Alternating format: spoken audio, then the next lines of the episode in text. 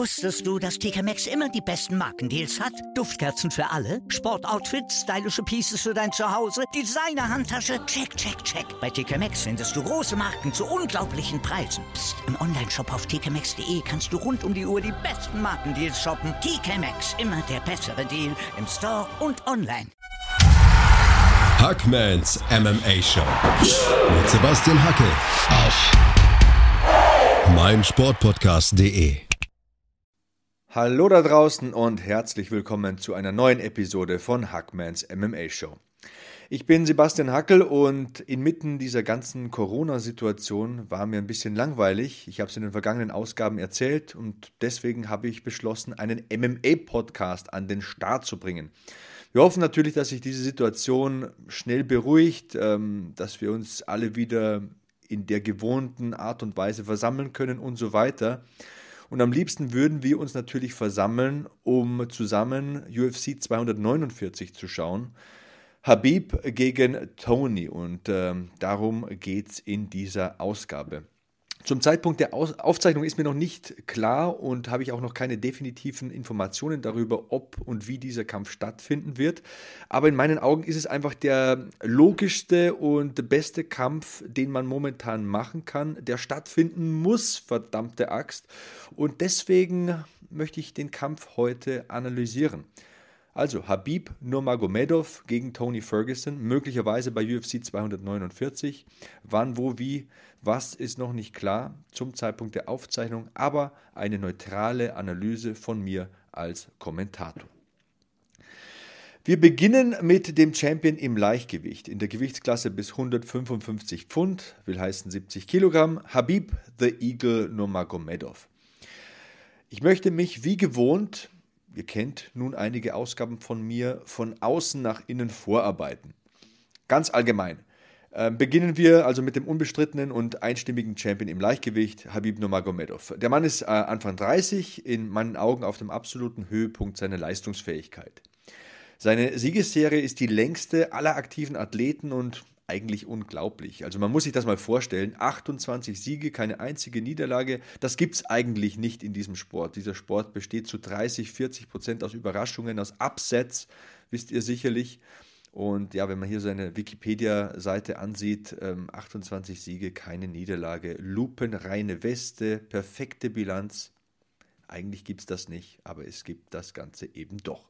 Wo kommt er her? Hier steht es. Ähm, kommt aus Dagestan. Das bedeutet so viel wie Bergland. Und ein guter Freund von mir, der sehr viel durch die Welt reist, beschreibt Dagestan als eine Art Gegend, die extrem viele gute Ringer und MMA-Kämpfer hervorgebracht hat, weil die Leute dort außer Sport nicht sonderlich viele Möglichkeiten haben. Ne? Das ist Bergland, wie gesagt. Da machen die Sport, da ringen die, um sich die Zeit zu vertreiben. Und das hat ähm, eine große kulturelle und gesellschaftliche Bedeutung. Wann begann Habib mit dem Kampfsport und wie kämpft der Mann eigentlich? Seine Art, die Gegner mit ringerischen Fähigkeiten zu kontrollieren, ist einzigartig und höchst dominant. Habib ringt seit dem Kindesalter, er hat einen Hintergrund im Combat Sambo und ist sogar Schwarzgurt im Judo, was den meisten, glaube ich, gar nicht bewusst ist. Im Combat Sambo gewann er übrigens unter anderem Gold bei den Weltmeisterschaften und sein Vater trainierte ihn von klein auf und ist auch heute noch in seiner Ecke, was ich persönlich irgendwie sehr cool finde, wenn man da seinen Vater in der Ecke hat. Auf den hört er auch, das hat man damals äh, gesehen bei den ganzen Querelen um den Conor McGregor-Kampf. Also dann äh, nach dem Sieg ausgerastet ist, äh, hatte er am meisten Angst vor den Maßnahmen seines Vaters und nicht vor etwa den Strafzahlungen oder Verboten oder Sperren und so weiter. Also da hat er gehörigen Respekt, das finde ich irgendwie sehr cool. Und der Vater ist, wie gesagt, immer in seiner Ecke. Ähm, in der Ecke, da gibt es die Taktik und zur Taktik von äh, Habib Nurmagomedov gehört es, die Gegner an den Zaun zu drängen und immer wieder mit Takedowns zu Boden zu befördern. Immer wieder hochkommen lassen, wieder runterdrücken, wieder hochkommen lassen, wieder runterdrücken. Ihr könnt euch vorstellen, das ist enorm kraftraubend, wenn dir der auf dem Rücken sitzt, dich immer wieder runterdrückt mit seinem gewaltigen Griff, mit seinen ringerischen Fähigkeiten und er arbeitet dabei nicht nur mit dem Oberkörper, auch mit den Beinen triangelt er die Beine des Gegners, traktiert die Gegner, nimmt ihnen die Standfestigkeit, ähm, er entmutigt sie, er nimmt ihnen die Kraft, er nimmt ihnen Explosivität, er bricht auch deinen Willen dadurch, dass er dir seinen Stil so sehr aufzwängt. Und ich glaube, so könnte man seinen Kampfstil beschreiben. Warum kämpft ein Habib Nurmagomedov? Ich glaube, jeder Kämpfer will Geld verdienen. Auch Habib Nurmagomedov. Ne, will seine Familie versorgen und so weiter. Ich glaube aber, dass es ihm nicht primär um Geld geht. Und das respektiere ich auch enorm. Das macht ihn auch umso gefährlicher, weil seine Motivation die Liebe zum Sport ist und äh, zu seinen Motivationen gehören auch Familientradition, Ehre, Loyalität, Werte dieser Kategorie. Ich glaube, es kommt rüber, was ich meine. Und dabei möchte ich es auch belassen. Ich möchte bewusst nicht über seinen Glauben, seine Religion oder dergleichen sprechen. Solche Dinge gehören nicht in einen Podcast. Wir sprechen hier neutral über den Sport und natürlich ist auch etwas Entertainment dabei. Von mir aus können sogar ähm, Dinge wie diese Busattacke dabei sein. Wir können über Beef mit McGregor sprechen, aber nicht über Politik, Religion oder sexuelle Orientierung. Das lasse ich in diesem Podcast bewusst außen vor. Und äh, ja, ähm, das war es auch erstmal zu Habib Nurmagomedov. Im Detail zu seiner UFC-Karriere möchte ich aber doch noch ein paar Worte verlieren. In der UFC ist Nurmagomedov berühmt berüchtigt für seine Takedowns. Ähm, ich habe es vorhin gesagt. Ähm, er hat auch unter anderem, kommt mir gerade in den Sinn, mal den Rekord für die meisten Takedowns in einem Kampf aufgestellt. Ähm, 21 waren es gegen Abel Trujillo. Ähm, die Erfahrung zeigt uns, dass kein Rekord ewige ähm, Beständigkeit aufweist. Irgendwann wird auch der gebrochen werden oder auch nicht. Ich werde es jedenfalls nie vergessen. 21 Takedowns in einem Kampf, unglaublich. Ähm, in Erinnerung geblieben ist mir auch seine Performance of the Night gegen Edson Barbosa. Vielleicht erinnert ihr euch noch dran. Edson Barbosa, einer der gefürchtetsten Striker in diesem Sport, divisionenübergreifend, ein Muay Thai-Spezialist. Äh, unglaubliche Knockouts geliefert, Wheel Kicks, Body Kicks, Leg Kicks. Der Mann tritt, ähm, ich glaube, der wird einen Zug entgleisen lassen. Und der saß da am Käfig, blickte in seine Ecke und sagte, was zur Hölle passiert hier, Leute? Gebt mir mal ein paar Tipps. Der Typ ist stark wie ein Bär. Okay, hat als Kind auch mit Bären gerungen, aber ihr wisst, was ich meine. Ne? Der sah aus wie ein kleines Kind, wenn der Watschenbaum umfällt, wie wir in Bayern hier sagen. Ähm, der wusste nicht, was zu machen ist. Der war überwältigt, der wurde dominiert, der hatte keine Chance, der konnte nicht atmen, der kam nicht zur Entfaltung, der konnte nichts von dem zeigen, was er seit Jahrzehnten trainiert. Und das zeigt uns einfach, wie gut ein Habib Nurmagomedov ist. Und ja, dann natürlich die beiden Siege durch äh, Aufgabe gegen Conor McGregor und Dustin Poirier. Ich habe sie beide kommentiert. Ich denke, wenn du Athleten auf diesem Niveau, von diesem Kaliber, mit diesen Fähigkeiten zum Tappen bringst, in der Eindeutigkeit, da gibt es nichts dran zu rütteln, das ist einfach nicht zu diskutieren, äh, dann spricht das Bände. Ähm, für mich ist Habib der beste MMA-Ringer auf der Welt. Dazu vielleicht gleich noch ein paar Worte und auch der dominanteste Champion. Er ist äußerst schwer zu besiegen. Da muss man kein Prophet sein, da brauche ich hier keine Glaskugel oder Kristallkugel. Dennoch ist niemand unschlagbar und äh, das bringt uns gleich zu Tony Ferguson. Auch den möchte ich ein bisschen analysieren, auch zu dem möchte ich ein paar Worte sagen. Auch vor ihm habe ich gehörigen Respekt. Beide Kämpfer äh, unterhalten mich immer, immer gut, wenn sie denn ins Oktagon steigen. Und ja, zu diesem Thema MMA-Ringer noch ein paar Worte. Ähm, ich denke, Habib ist nicht der beste Striker. Jiu-Jitsu haben wir noch nicht viel gesehen. Ähm, es sind relativ bodenständige, relativ grundlegende Techniken, die er anwendet, wenn er den Gegner so weit zermürbt hat, dass er ihn zur Aufgabe zwingt. Aber er ist nochmal der beste MMA-Ringer auf dieser Welt. Und es gibt einen Unterschied zwischen MMA-Ringen und normalem Ringen. Denn ich glaube, Habibs beste Qualität ist es nicht, den Gegner in der Mitte des Oktagons ähm, mit einem Double Leg, einem Single Leg oder einem Ankle Pick zu Boden zu bringen. Das kann er sicherlich auch, aber in dieser Disziplin gibt es bessere Leute. Was ihn auszeichnet ist, er stellt die Gegner durch den Druck, den er aufbaut, irgendwann am Zaun. Du musst mit dem Rücken vom Zaun wegbleiben, wenn du gegen ihn kämpfst. Außer du bist Tony Ferguson, da möchte ich auch noch ein paar Worte zu sagen, aber das zu seiner Zeit. Ich denke, seine Takedowns finden dann statt, wenn er den Gegner eingrenzt, wenn er ihn in die Enge treibt und wenn er ihn dann methodisch nach unten drückt. Da hat er einfach so viele Komponenten, so viele Abläufe, so viele Dinge, die er seit dem frühen Kindesalter trainiert, die so in ihm manifestiert sind. Das spult er dann einfach blind ab. Dazu kommt eine enorme physische Stärke. Der Mann hat einen Grip, also viele beschreiben ihn als äh, Heavyweight äh, Strong. Ähm, zum Beispiel Daniel Cormier ist ja einer seiner Trainingspartner und er sagt, ey, der Typ schmeißt Leute rum bei uns im Gym, die sind einen Kopf größer, die sind 50 Pfund schwerer. Habib ist mega stark, physisch dominant. Er würde nie aufgeben, er hat diesen außergewöhnlichen Willen. Ich glaube, auch das ist äh, ganz fest in ihm drin. Da hat sein Vater einen großen Anteil, der darf sich das auf die Fahne schreiben. Von klein auf ist das einfach in dem Mann äh, drinnen und ähm, ja, so viel zu dieser Unterscheidung Ringen und MMA-Ringen. Auf einer Matte ohne Grenze ist Khabib vielleicht nicht so stark wie im Oktagon, wo er die Leute ranschieben kann an den Zaun. Und wenn er sie eben nicht bekommt mit einem Single-Leg, Double-Leg, Ankle-Pick, ähm, irgend sowas, ähm, dann bekommt er sie am Zaun. Das soll nicht heißen, das möchte ich ganz klar machen, dass er nicht ein außergewöhnlich starker Ringer ist. Keine Frage, der Mann ist Weltklasse. Gleich kommen wir zu seinem Gegner äh, hier bei Hackmans MMA Show. Das wäre dann, so Gottes Will, in naher Zukunft Tony Ferguson. Und äh, um den geht's gleich. Hier bei Hackmans MMA Show mit mir, Sebastian Hackel, auf meinsportpodcast.de. Wusstest du, dass TK Maxx immer die besten Markendeals hat? Duftkerzen für alle, Sportoutfits, stylische Pieces für dein Zuhause, Designer-Handtasche, check, check, check. Bei TK Maxx findest du große Marken zu unglaublichen Preisen. Psst. im Onlineshop auf tkmaxx.de kannst du rund um die Uhr die besten Markendeals shoppen. TK Maxx, immer der bessere Deal im Store und online. Und weiter geht die wilde Fahrt hier bei Hackmans MMA Show mit mir, Sebastian Hackel. Wir sprechen heute über Tony Ferguson gegen Habib Nurmagomedov. Ähm, wir haben ein paar Worte verloren zum Eagle, zum Champion im Leichtgewicht in der Gewichtsklasse bis 155 Pfund. Und der Herausforderer, soweit es denn zu einem Titelkampf kommen sollte, ist Tony Ferguson. Wir würden es uns ja alle wünschen. Tony Ferguson, auch da von außen nach innen, wer ist denn das eigentlich? Ähm, Tony Ferguson ist der Gewinner der 13. Staffel der Ultimate Fighter Reality TV-Serie. Er ist ein Weltklasse-Kämpfer in meinen Augen und war UFC-Interims-Champion im Leichtgewicht. Mit zwölf Siegen in Folge gehört er zu den besten Leichtgewichtlern in der Geschichte des Sports und auch aktuell auf jeden Fall. Wo kommt er her? Ähm, er wurde in Kalifornien geboren, hat aber mexikanische Wurzeln und wenn ich mich richtig erinnere, ist sein Stiefvater Schotte, daher der Name Ferguson.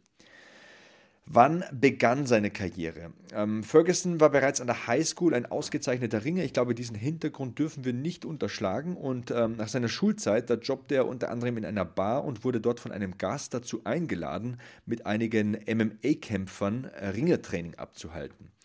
Er begann dann also häufiger mit diesen MMA-Fightern zu trainieren und, naja, was soll ich sagen? Ich glaube, der Rest ist Geschichte.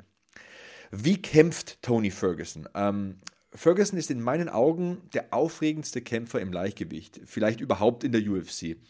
Ähm, er ist 10th Planet Black Belt im BJJ unter Eddie Bravo. Ähm, er zeigt auch das, was er als Ringer gelernt hat, regelmäßig im Oktagon und dazu ist er imstand, schwer ausrechenbar und höchst unkonventionell. Für mich das perfekte Pendant zu Habib Nurmagomedov. Ähm, einen Tony Ferguson im Training mit einem Sparingspartner zu duplizieren, ist quasi unmöglich. Legendär sind seine Trainingsvideos, also ich muss immer schmunzeln, wenn er was postet. Der Typ ist einfach so positiv, so herrlich verrückt. Ja, eine wahre Freude. Warum kämpft Tony Ferguson? Auch hier möchte ich ganz ähm, explizit wiederholen, jeder Kämpfer kämpft, um Geld zu verdienen, um auszusorgen, um seine Familie zu versorgen. Aber Tony Ferguson will immer eine Show bieten. Das merkt man einfach. Das strahlt er aus mit jeder Pore, mit jeder Faser seines Körpers. Der Mann will Champion werden, koste es, was es wolle, und das gefällt mir. Und mehr möchte ich dazu auch gar nicht sagen. Wer, wo, was, wann, wie, warum haben wir jetzt ein bisschen abgehandelt kommen wir doch zum Kampf allgemein. Wie oft wurde denn dieser Kampf schon angesetzt? Bereits viermal und das ist ja Wahnsinn. Also als man glaubte, das Ding würde dann endlich über die Bühne gehen, riss sich Tony Ferguson zu allem Überfluss auch noch das Kreuzband. Das Ding ist irgendwie verhext. Das soll nicht sein, es will nicht sein, aber es muss sein. Verdammt nochmal, ich will das sehen. Ja, aller guten Dinge sind also fünf und äh, mitten in dieser Corona-Krise warten wir also auf dieses Duell. Warum denken viele, dass ausgerechnet Tony Ferguson derjenige sein wird, der Habib besiegen kann? Dazu möchte ich weiter ausholen und mich jetzt ein bisschen mehr ins Detail vorarbeiten. Wenn man die besten Leichtgewichtler der Welt in einem Jiu-Jitsu-Turnier kämpfen lassen würde, dann würde ich auf Tony Ferguson wetten. Ähm, er hat Darce-Chokes, er hat diese langen Arme, das 10th Planet System von Eddie Bravo, dieses verrückte Jiu-Jitsu-System, total unkonventionell. Das basiert natürlich auch ein bisschen auf Beweglichkeit, auf körperlicher Veranlagung. Ist ein anderer Ansatz, als man das in herkömmlichen Gyms geboten bekommt. Ich finde es aber sehr interessant und es ist eine wichtige Komponente, wenn man gegen Habib antreten will oder muss, denn wahrscheinlich wird man irgendwann auf dem Boden landen, in einer Position, in der man eigentlich nicht sein will.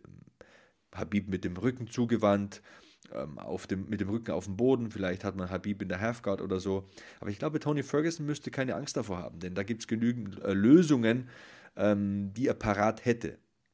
Natürlich ist das alles sehr hypothetisch, denn wir wissen, von Habib geht hoher Druck aus. Bisher hat es 28 Mal geschafft, anderen Leuten seinen Stil aufzudrängen. Er hat ja noch kaum eine Runde verloren. Ich glaube, gegen McGregor hat er mal eine Runde verloren, aber äh, das ist alles so dominant, so einbahnstraßenmäßig, dass es natürlich verdammt schwer werden wird, aber wir sprechen ja hier über mögliche Tools, um ihn zu bezwingen. Und ähm, das Brazilian Jiu-Jitsu, die Darces, die Aufgabegriffe von ähm, Tony Ferguson sind mögliche Werkzeuge in diesem Werkzeugkasten, um diesen Cyborg auseinanderzuschrauben.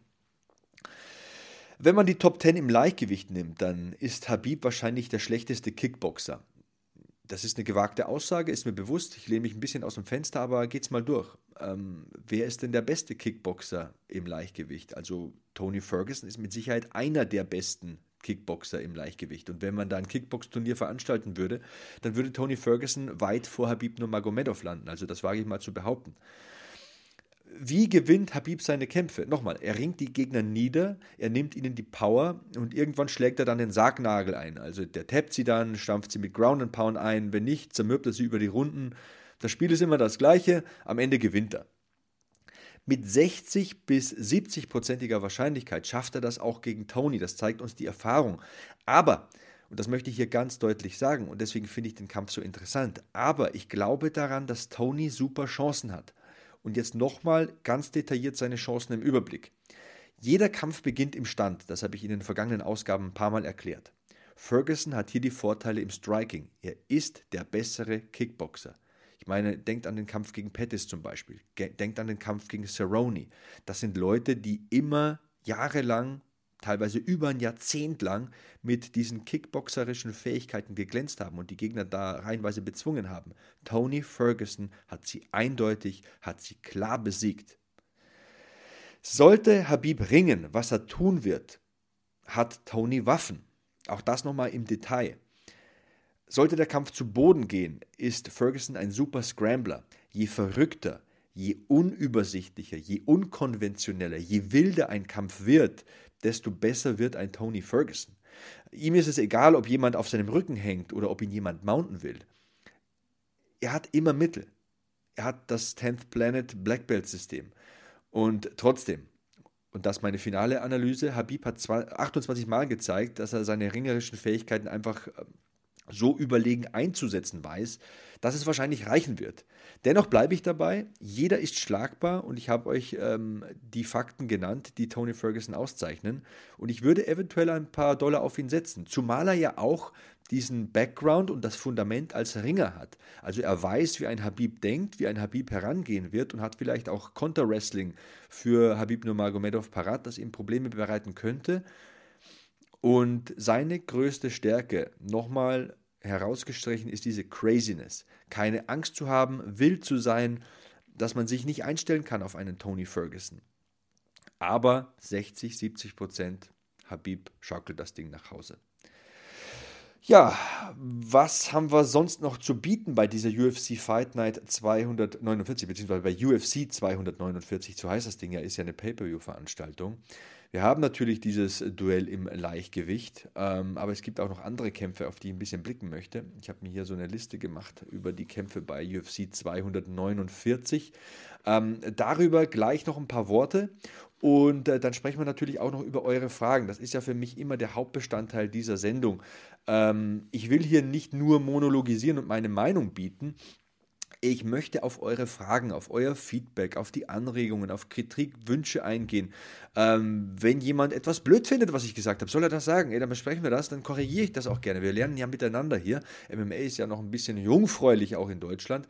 Und ja, wenn ihr Lob habt, wie in den vergangenen Wochen, wenn ihr Fragen habt, her mit dem Zeug. Hashtag HackmanMMA. Ich bin at Sebastian Hackel auf Twitter und auf Instagram.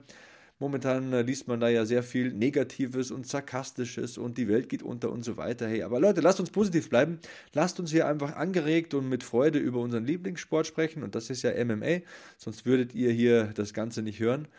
Und ähm, ja, gleich jetzt eben weiter mit den restlichen Kämpfen zu UFC 249 und euren Fanfragen, die ihr gestellt habt mit dem Hashtag HackmanMMA die ihr mir geschickt habt, auf Twitter, auf Instagram, Sebastian Hackel nochmal mein Handle. Da sind zum Beispiel Fragen dabei wie UFC ohne Publikum, was hältst du davon? Ähm, ich sollte den Kampfstil und die Person Israel Adesanya analysieren. Ob wir das heute schaffen, weiß ich nicht mehr. Vielleicht ist das äh, Stoff für eine zukünftige Ausgabe. Was denkt ihr denn? Ähm, meine Meinung zu den Women's Divisions wurden gefordert. Was habe ich noch auf dem Zettel? Die besten deutschen MMA-Kämpfer, Top 10 Kämpfe 2019 und eine Conor McGregor-Biografie soll ich auch noch machen. Also, ob mir das gelingt und äh, wie das denn dann im Detail aussieht, das hört ihr gleich. Ihr hört mich, einen absoluten MMA-Verrückten. Mein Name ist Sebastian Hackel. Die Show hier ist Hackmans MMA Show. Mein eigener, mein neuer Podcast. Den gibt es zum Beispiel auf meinsportpodcast.de. Ich hoffe, dass ihr noch ein bisschen dran bleibt. Und dann hören wir uns gleich wieder. Bei Volvo haben Sie jetzt die Qual der Wahl. SUV oder Kombi. Plug-in oder Mild-Hybrid. Black oder Business Edition. Keine leichte Entscheidung, denken Sie? Ganz egal, wie Sie sich entscheiden. Bei unseren Editionsmodellen profitieren Sie von einem Kundenvorteil von bis zu 7300 Euro. Jetzt bei Ihrem Volvo-Händler. Wir gehen in die Championship Rounds bei Hackmans MMA Show und heute sprechen wir über Habib Nurmagomedov gegen Tony Ferguson, das Titelduell im Leichtgewicht, möglicherweise bei UFC 249.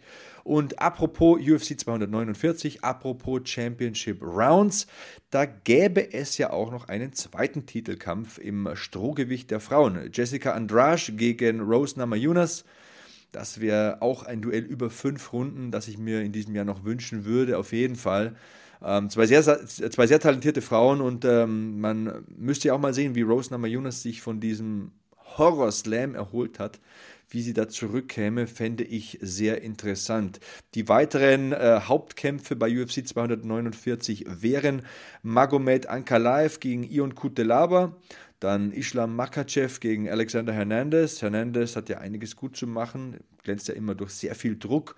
Und Islam Makachev ebenfalls ein Kämpfer im Leichtgewicht, der Gegnern gerne seinen Stil aufdrängt, seine Geschwindigkeit, seine Pace. Also das wäre ein sehr interessanter Kampf. Und im Federgewicht gäbe es noch Jeremy Stevens gegen Calvin Cater. Ich denke, das ist ein interessantes Striking-Duell. Äh, Cater, der Mann aus Boston, ist ein sehr, sehr guter Boxer. Jeremy Stevens hat ein ordentliches Pfund, äh, schreckt vor keiner Herausforderung zurück im Stand. Ja, das ist so ein idealer Eröffnungskampf ne, für so eine Card äh, wie UFC 249. Ähm, in den Prelims ähm, Jacare Souza gegen Uriah Hall. Also falls das Ganze wirklich so zustande kommt, Wahnsinn, sowas in den Prelims zu verbraten. Belal Muhammad äh, noch auf den Prelims gegen Lyman Good. Kamo Worthy gegen Ottman Azaitar natürlich, für die Deutschen vielleicht auch interessant. Ben Rothwell, der Schwergewichtler gegen Gian Villante.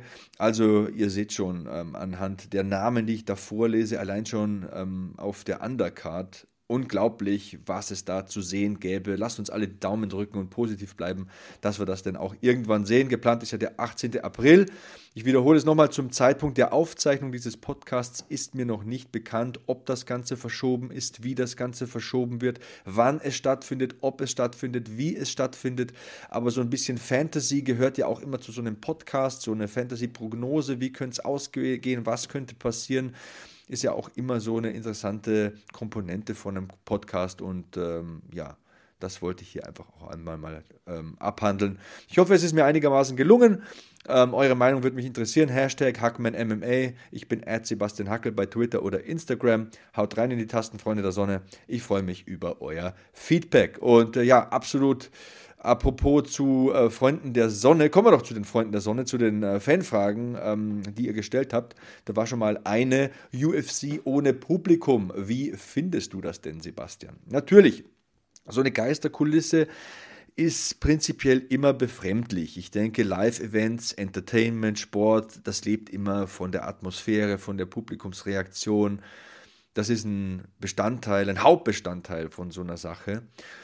Aber es war auch mal interessant für mich und ich denke auch für euch, die Ecken klar zu hören, die Kämpfer im Oktagon klar zu hören, Anweisungen zu hören, ähm, auch mal so das Klatschen der Kicks und diese ganze Oktagon-Atmosphäre ein bisschen aufzusaugen. Ich versuche immer alles positiv zu sehen und das hat mir sehr gut gefallen. Das war eine interessante Erfahrung. Bei der Contender Series oder bei der Ultimate Fighter Reality TV-Serie hat man das ja auch schon so gehabt. Da hat es auch nicht so sehr gestört, finde ich. Dennoch würde ich mir das Publikum zurückwünschen. Äh, in einer perfekten Welt wird es äh, schnellstmöglich zurückkommen. Und bis dahin nehmen wir, was wir kriegen. Wir denken positiv. Das ist mein Motto. Israel Adesanya soll ich analysieren. Ich glaube, zu dieser Analyse komplett um diesem Mann, diesem außergewöhnlichen Champion im Mittelgewicht in der Gewichtsklasse bis 185 Pfund, will heißen 84 Kilo, gerecht zu werden, reicht die Zeit heute nicht. Ich denke, das verschieben wir auf eine spätere Ausgabe, aber so viel zu Israel Adesanya. Für mich ist er der unorthodoxeste, falls es diesen Superlativ gibt, im Mittelgewicht. Sein Striking ist total einzigartig. Er ist mega lang mit über zwei Metern Flügelspannweite, hat eine mega Reichweite zur Verfügung. Sein Körpertyp ist äh, total ungewöhnlich für einen Mittelgewichtler. Und im Stand ist er einfach hyperdominant, hat die beste Technik. Ähm, ich muss denselben Wortlaut anschlagen wie bei Tony Ferguson. Man kann sich immer sehr schlecht einstellen auf einen Israel Adesanya. Und so viel kann ich versprechen. In einer der zukünftigen Ausgaben werden wir ausgiebig über diesen Mann sprechen. Das ist ein Phänomen und er ist zu Recht der Champion im Mittelgewicht. Ich persönlich würde mir ja nochmal einen Rückkampf gegen Romero wünschen. Da ist ein bisschen zu wenig passiert für meinen Geschmack. Meine Meinung zur Women's Division, also da gibt es ja mehrere, wurde auch öfter gefragt. Ähm, das ist tatsächlich interessant, wahrscheinlich auch das eine Konsequenz aus, der, Konsequenz aus dem letzten Podcast. Ähm, wie gesagt, ich finde Frauen MMA faszinierend. Ich denke, dass die Frauen mittlerweile auf einem Niveau sind, das den Männern gleichkommt. Wenn wir Shevchenko sehen, äh, wenn wir Nama Yunas sehen, wenn wir Yen Jacek sehen, äh, Zhang Wei Li fällt mir jetzt gerade noch ein. Das ist außergewöhnliche Technik. Äh, zu meinen Lieblingskämpfer slash innen, also insgesamt zu meinen Lieblings-UFC-Stars gehört ja zum Beispiel Holly Holm, sehe ich total gerne. Ich finde, das ist ein klasse Aushängeschild, eine super Botschafterin für diesen Sport. Ich habe ja in der vergangenen Ausgabe über Respekt gesprochen. Es ist immer wichtig, wie man diesen Sport nach außen darstellt. Und wenn man Holly Holm auf Instagram sieht, wie sie positiv ist, welche Messages sie verbreitet, welche Energie sie da ausstrahlt, die trainiert, die tanzt, die heimwerkt mit Leidenschaft, macht alles mit Leidenschaft, mit Freude. Das ist eine tolle Frau, eine tolle Person, keine Kämpferin, wie man sich es jetzt vielleicht vorstellt, die den ganzen Tag auf äh, irgendwie eine Rinderhälfte schlägt und sich im Keller einsperrt. Nein, das ist ein lebensfroher Mensch und ein eloquenter Mensch, ein Mensch, der sich gut artikulieren kann, der intelligent ist, der gute Beiträge, intelligente Sachen äh, verfasst und äh, natürlich auch eine herausragende Kämpferin, mehrfache Boxweltmeisterin, hat Ronda Rousey besiegt, glaube ich, für den größten Paukenschlag in der Geschichte der ähm, Frauen in der UFC gesorgt.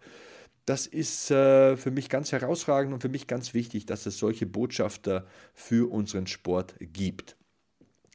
Eine weitere Frage war deutsche MMA-Kämpfer. Bei wem siehst du Potenzial? Wen siehst du gerne? Wen möchtest du da herausstellen? Daniel Weichel fällt mir spontan ein, den habe ich schon ein paar Mal bei Bellator kommentiert, bei den Kämpfen auf ähm, The Zone herausragender MMA-Veteran mit unglaublich vielen Kämpfen, eine Wahnsinnserfahrung, hat alles gesehen in diesem Geschäft. Mein höchster Respekt vor Daniel Weichel. Ähm, Peter Sobotta, ich habe ja in der ersten Ausgabe erzählt, dass ich mit seinem Strength and Conditioning Coach Wolfgang Unsöld regen Kontakt pflege. Und Wolfgang hat mir auch viel über Peter erzählt. Er hat mir auch einen Kontakt hergestellt zu Peter. Ähm, vielleicht können wir ihn irgendwann mal in diesen Podcast holen, vielleicht können wir ihn irgendwann mal interviewen. Peter Sobotta für mich der wichtigste Deutsche bisher. Und äh, Stefan Pütz, der GMC-Champion im Halbschwer- und Schwergewicht, fällt mir ein. Das ist auch ein sehr disziplinierter Mann, ein Mann, der durch Physis glänzt. Ich bin ja auch so ein Gym-Shark, äh, so jemand, der ja täglich irgendwas macht. Momentan natürlich kein Jiu-Jitsu, fällt mir auch schwer, dass man sich nicht treffen kann mit den Freunden und Trainingspartnern, aber dann muss halt das heimische Fitnessstudio herhalten. Ich habe da einen Rack stehen, äh, eine Langhantel, Kurzhanteln, Kettlebells. Ähm, und äh, Stefan Pütz ist ja auch so ein Typ, der an äh, sieben Tagen der Woche trainiert und äh, ja, am siebten Tag der Woche betet er dann auch noch für die Gegner wahrscheinlich. So ein Trainingsmonster, der imponiert mir, das ist ein harter Arbeiter und auch den möchte ich hier nochmal erwähnt wissen. David Zawada sehe ich persönlich sehr gerne. Also der Junge hat für mich äh, Wahnsinnspotenzial. Das ist auch ein Finisher. Das ist ein Junge, der Kämpfe beenden will, sei es am Boden oder im Stand. Technisch schwingt er eine feine Klinge, egal wo sich der Kampf zuträgt. Auch vor ihm enormen Respekt. Falls er das hört, ähm, wünsche ihm alles Gute für seine Zukunft. Ich sehe da sehr, sehr, sehr viel Potenzial. Dann noch eine Frage, zu der ich mir Notizen gemacht habe, wo ist der Zettel hier? Ähm, Top 10 Kämpfe 2019. Ich habe da mal 10 aufgeschrieben. Damian Meyer gegen Ben Askren, also das war für mich bemerkenswert. Ähm, ein Ringer auf Olympianiveau gegen vielleicht den besten MMA-Jiu-Jitsu-Kämpfer. Da gibt es ja auch nochmal einen Unterschied zwischen Gi-Jiu-Jitsu, No-Gi-Grappling, Submission-Grappling und ähm, Jiu-Jitsu im MMA. Und äh, Damien Meyer ist da der, den ich ganz voran nennen möchte, gegen vielleicht den besten Ringer, ähm, Ben Askren. Wie gesagt, Olympianiveau, ähm, wenn es um das pure Ringen geht. Und äh, wie Damien Meyer da auf den Rücken gekommen ist und Ben Askren dann zur Aufgabe gezwungen hat, das hat mir ganz schwer imponiert. Und dann habe ich zwei Vicente Luque-Kämpfe auf meinem Zettel. Vicente Luque, einer, der immer fürs Auge kämpft, immer eine Schlacht bietet, immer Action bietet. Ich möchte euch die Duelle gegen Mike Perry, Platinum Mike Perry und Brian Barberina empfehlen. Vor allem der Kampf gegen Brian Barberina. Meine Güte, also in Amerika gibt es ja diesen Ausdruck, throw uh, anything but the kitchen sink at your opponent. Also wenn man ihm quasi alles an den Kopf wirft, bis aufs Spülbecken, äh, lässt sich jetzt nicht wirklich übersetzen, aber ihr versteht, was ich meine. Wenn man wirklich alles auspackt, was es auszupacken gibt. Und Brian Barberina wollte irgendwie immer noch nicht baden gehen. Das war Wahnsinn, was er da geboten hat in diesem Kampf. Das war äh, schwer beeindruckend. Diaz gegen Pettis hat mir super gefallen. Ähm, Nama Yunus gegen Andrade hat mir sehr gut gefallen. Ich habe ja vorher schon gesagt, dass das da diesen Kampf wieder geben wird bei UFC 249, so denn Gott will. Ähm, der Rückkampf Cormier gegen Miocic, wie Miocic da zurückgekommen ist, welche Nehmerqualitäten er gezeigt hat, ähm, wie er die Strategie befolgt hat, äh, dann diese Leberhaken ausgepackt hat und das Ding nochmal gedreht hat. Also das war einfach krass. Poirier gegen Holloway fand ich ganz stark. Ähm, natürlich Diaz gegen Masvidal, das Spektakel um den BMF-Titel, sollte man gesehen haben. Gastelum gegen Adesanya fand ich mega beeindruckend, dieser Titelkampf im Mittelgewicht. Wie Gastelum da auch zurechtgekommen ist mit dem Reichweitenvorteil, mit der Länge, wie er es immer geschafft hat, reinzukommen in die Distanz, aber auch wie Adesanya das Ding am Ende nach Hause schaukelt. Das war bemerkenswert. Und äh, ja, auf Nummer 10 Usman gegen äh, Covington. Das war auch wieder Werbung für den MMA-Sport. Bei Covington bin ich ein bisschen hin und her gerissen. Ich finde, er übertreibt es ein bisschen mit seiner Show. Ich finde es ja manchmal ganz amüsant, aber irgendwie auch manchmal ein bisschen cringy. Äh, wobei man nicht abstreiten darf, dass er sich durch dieses Gimmick ja wieder einen Platz erarbeitet hat in der UFC, der war ja schon auf der Abschussliste, aber sei es drum, das ist ja nicht das Thema. Der Kampf Usman gegen Covington war beeindruckend. Beide haben Wahnsinnsvolumen ausgestoßen, was die sich da an die Kinnlade gehämmert haben, äh, nicht von dieser Welt, nicht von diesem Plan Planeten und Kamaru Usman sowieso ein ganz besonderer Champion. Ähm, wie er auf die Kämpfe vorbereitet ist, wie er mental in die Dinge reingeht, was er bereit ist im Oktagon zu lassen, das ist großes Kino. Und ähm, irgendwann möchte ich auch nochmal gerne den Kampf gegen Woodley sehen. Also ich möchte sehen, dass Woodley sich zurückkämpft, ein, zwei Kämpfe gewinnt und dann nochmal ums Gold antritt gegen Kamaru Usman. Das wäre so ein Wunschkampf von mir. Ich bewundere beide sehr. Ich finde, das sind starke Typen. Und äh, ja, als letzte Frage habe ich hier nochmal auf dem Zettel Biografie von Conor McGregor. Also eine Biografie von Conor McGregor, ich glaube, das wird dem Notorious One auch nicht gerecht, wenn wir das hier in so einer Frage nebensächlich ähm, abkanzeln. Da müssen wir nochmal ein neues Fass aufmachen. Ich denke, das ist eine Aufgabe für die Zukunft. Conor McGregor oder vielleicht sein nächster Kampf, die nächste Veranstaltung mit Conor McGregor. Irgendwie müssen wir das beleuchten. Und da gibt es dann auch nochmal eine Biografie von Conor McGregor zu Conor McGregor. Und ähm, ja, das, um euch ein bisschen die nächsten Ausgaben schmackhaft zu machen. Ich hoffe, auch heute hattet ihr wieder Spaß. Ich hoffe, für die nächsten Ausgaben läuft euch ein bisschen das Wasser im Munde zusammen und ihr freut euch auf das, was da noch kommt. Vielleicht ist auch mal ein Gast dabei, ein Interview. Auf jeden Fall wird es äh, Porträts geben zu den Kämpfern, Voraussichten, Prognosen, Kritiken. Und äh, falls ihr was zu sagen habt oder fragen wollt, ich betone es gerne nochmal, Hashtag HackmanMMA, at Sebastian Hackel, das bin ich. Das war Hackmans MMA Show auf meinsportpodcast.de. Ich hoffe, ihr hattet Spaß. Wir sehen uns. Bis zum nächsten Mal. So long, Hackman out. Was zum Teufel, du Bastard? Du bist tot, du kleiner Hundeficker. Und dieser kleine Hundeficker, das ist unser Werner.